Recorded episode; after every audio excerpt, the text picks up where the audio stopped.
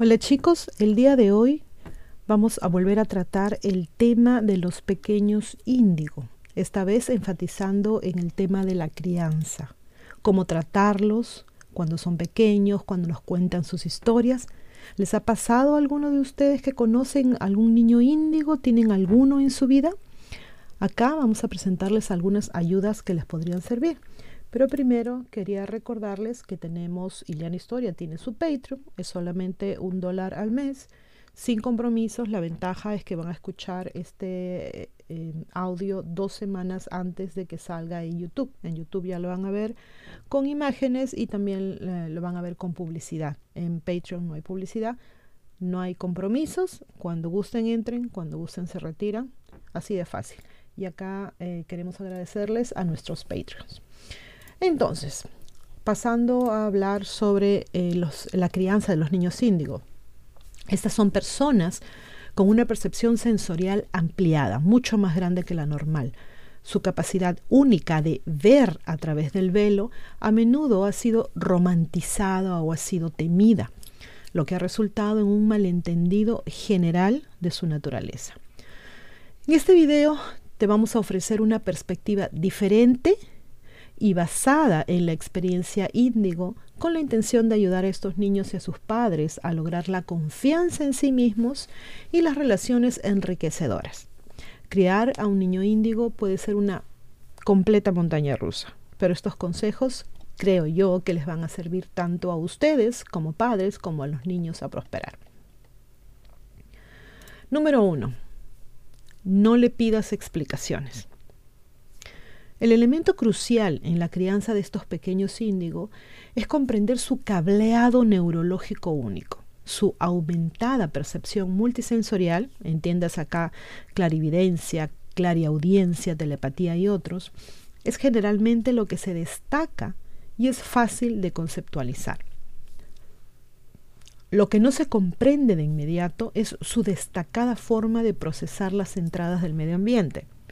El suyo es un procesamiento de información intuitivo y no lineal que podría verse como extraño, especialmente en el entorno escolar.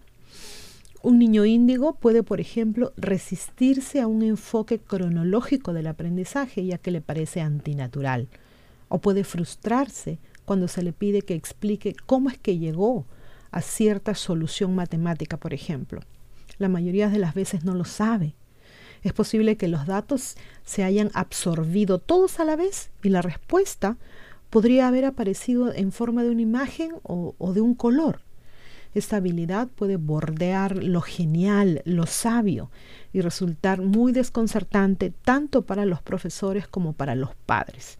En lugar de centrarse en el misterio de sus procesos de pensamiento o preguntarles sobre estos procesos, simplemente sintoniza en su experiencia en el momento y permite que surja su proceso de aprendizaje natural. Número 2. Normaliza sus talentos. Los índigos vienen en todas las formas, tamaños y colores. La elevada percepción es un don que suele ser una combinación de pocos talentos. Algunos talentos pueden parecer poco prácticos o hacerlo a uno un genio, como la sinestesia, que es fusionar dos o más sentidos. Simplemente acepta los regalos de tu índigo sin juzgar. Es mejor no introducir jerarquías en la percepción de sus talentos, como por ejemplo que la telepatía es más importante que la clarividencia. Para ellos, esta insondable combinación de aptitudes que emerge como un formidable poder de percepción no es más que natural al igual que respirar, es natural para ti, aunque es un proceso biológico complejo que probablemente no puedas explicar por completo, las habilidades de tu índigo son naturales y nada especial para ellos. Manténlo así, incluso si te maravillas de sus habilidades. Lo único que importa son sus propias percepciones, las percepciones de sí mismos. Número 3. Sé consciente de las sensibilidades sensoriales de tu índigo.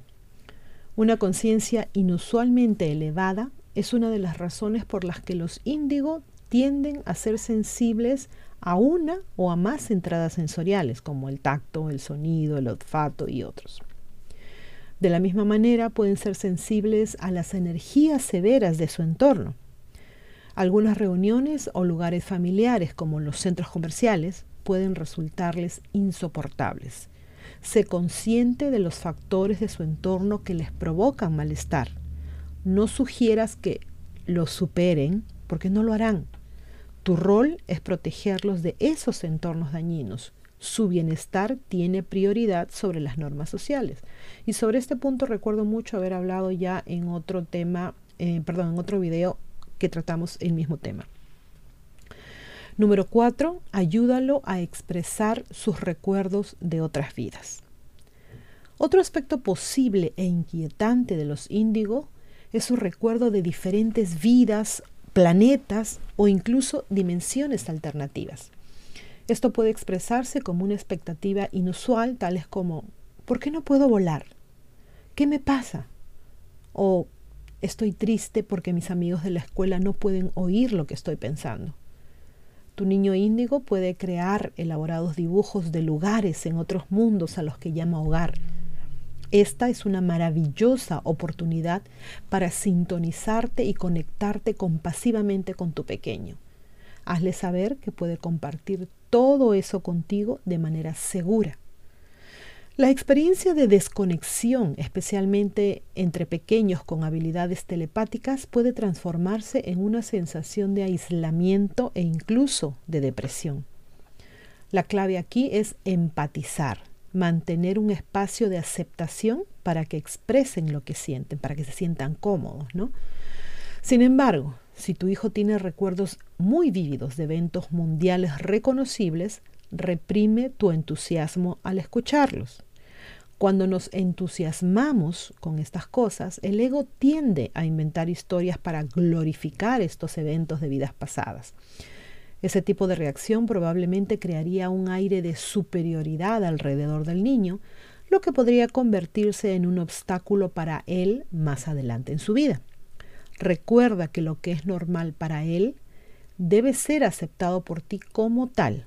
Así que habla de esas cosas como que son una realidad, como de manera muy natural. Sé que para algunos les puede resultar difícil, pero trabajemos en ello. Y ahí vienen más eh, consejos. Número 5. Mantén la calma ante lo inesperado. Imagina que tu pequeño se te acerca por la noche y te dice, mami, ¿Puedes hacer que esa señora nativa deje de cantar porque me sigue despertando? Me imagino que los pelitos de la nuca se te van a parar. Probablemente tengas una reacción emocional a ese pedido. Es imperativo que mantengas la calma. Si pasó una vez, volverá a suceder. Así que prepárate emocionalmente y recuerda que eso también es solo otro elemento normal de su experiencia. Trabaja en tus propios miedos y edúcate sobre todos los asuntos de la clarividencia, espíritus y cómo manejar las energías en tu hogar.